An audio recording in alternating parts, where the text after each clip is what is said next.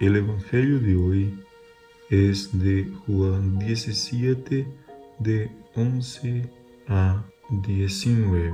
Hoy continuamos con la oración de Jesús pidiendo por todos aquellos que el Padre confió a Él.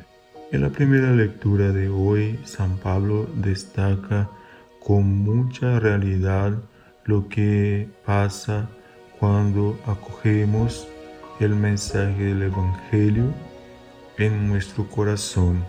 Por un lado, deberíamos ser sensibles al sufrimiento humano, haciéndonos como las manos y los pies de Jesús para los que necesitan de Él. Pero también debemos estar conscientes de que estaremos en medio de lobos feroces que nos engañarán haciendo uso del mismo Evangelio para desfiar y destruir su rebaño.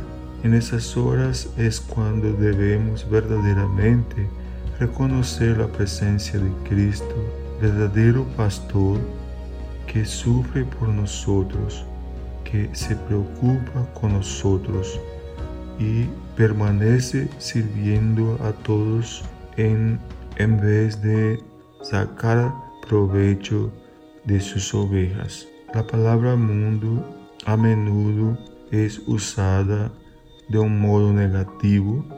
Refiérese al mundo que desconoce a Cristo, que lo rechaza, el que está sumergido en el poder del mal en las tinieblas. En este sentido, los discípulos no son del mundo como Jesús tampoco es del mundo.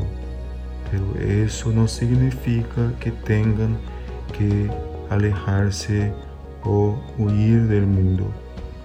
Solo necesitan caminar en el mundo con los ojos y el corazón fijos en todo lo que nos dice Jesús. Así no seremos del mundo, pero la luz de Cristo nos hará iluminar el mundo para que deje la oscuridad.